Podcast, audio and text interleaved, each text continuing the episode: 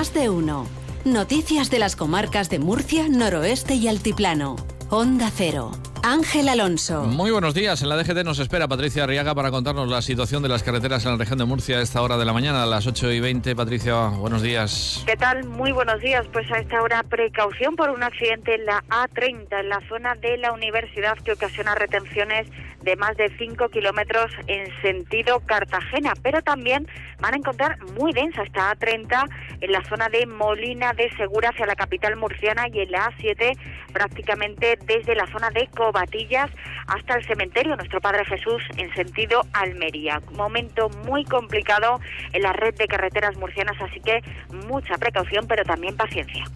Pues es lo que nos cuentan desde la DGT. Paciencia, porque la situación en algunos puntos de la red de carreteras es complicado en estos momentos, a las 8 y 21 minutos de la mañana. Vamos con el tiempo. Marta Alarcón en la Agencia Estatal de Meteorología nos está esperando. Buenos días, Marta. Muy buenos días. En la región de Murcia tendremos un ambiente despejado, salvo intervalos de nubes medias y altas y temperaturas máximas en descenso, quedándose en cifras de 19 grados en Murcia, Águilas, Mazarrón, Cieza y Molina Segura, 18 en Lorca, 17 en Caravaca, La Cruz y Cartagena 15 en Yecla.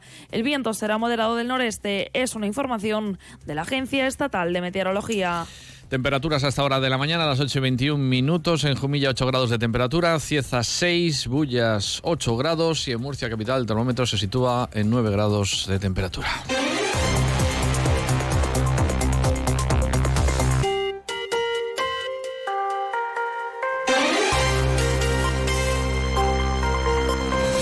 Guardia Civil ha llevado a cabo en Fortuna unas actuaciones para verificar el uso indebido de venenos raticidas que se ha saldado con la investigación del responsable de la finca, una finca de cítricos, al que se le ha instruido diligencias como presunto autor de un delito contra la flora, fauna y animales domésticos. Durante la inspección de la finca, los agentes hallaron cerca de un centenar de cebos de veneno usados de forma irregular. Un portavoz de la Benemérita ha confirmado que había más veneno almacenado.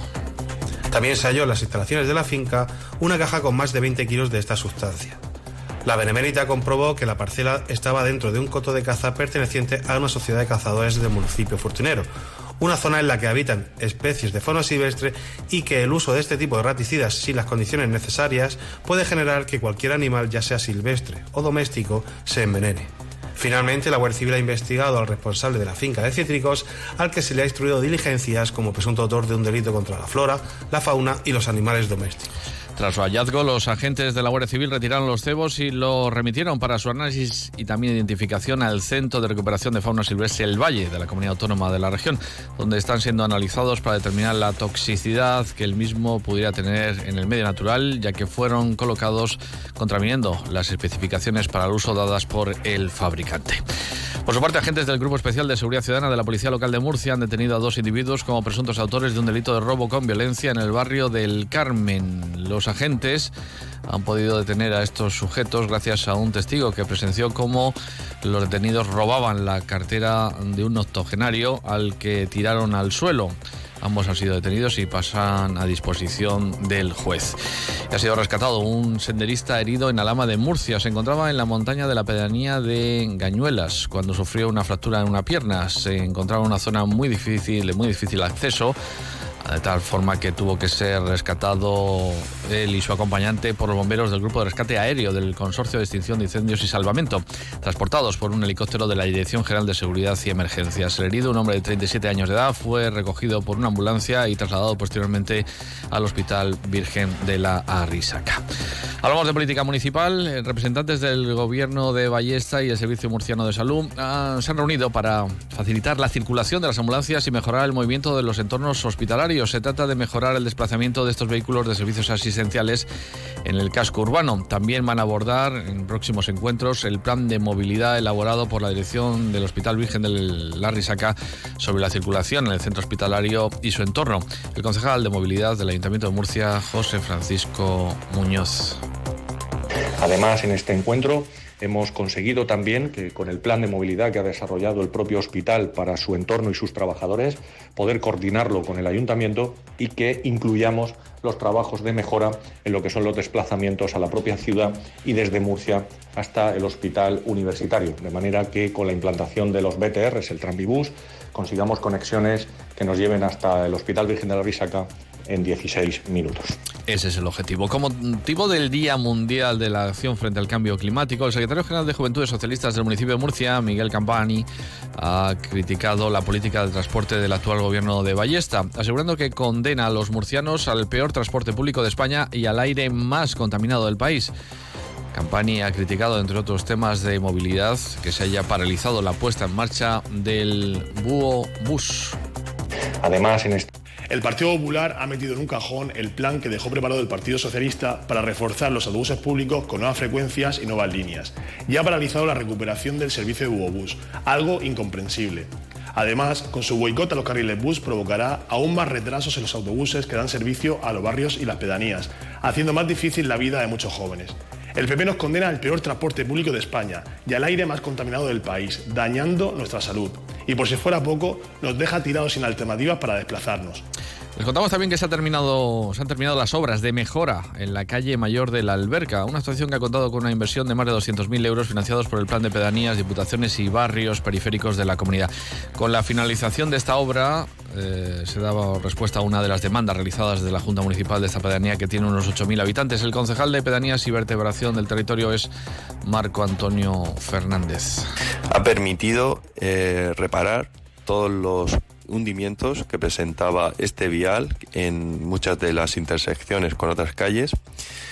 Eh, se ha procedido a retirar todo el adoquín preexistente y sustituirlo por una capa de aglomerado impreso que además de solucionar el problema de hundimiento, eh, pues ha permitido reducir eh, notoriamente el nivel de ruido que producía el tránsito de vehículos.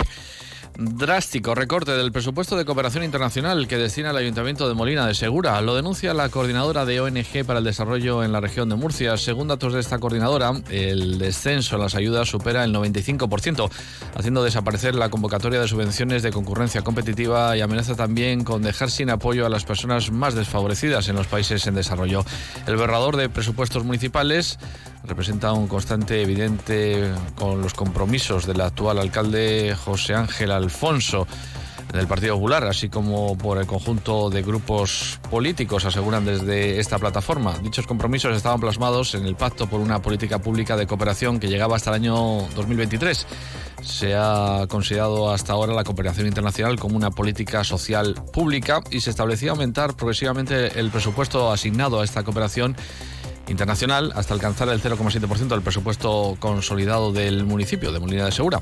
El portavoz de la coordinadora de ONGs para el desarrollo en la región de Murcia, Ernesto García. Esto es algo que desde la coordinadora de ONGs para el desarrollo de la región mm, consideramos totalmente desconcertante el hecho de que esta política sufra un retroceso tan marcado en un año en el que paradójicamente el presupuesto municipal eh, se incrementa en un 15% con 12 millones de euros más que el año anterior. Desde este colectivo hablan de un recorte ideológico que se extiende a otros municipios y regiones del mapa, allí donde el Partido Popular está gobernando en coalición con Vox.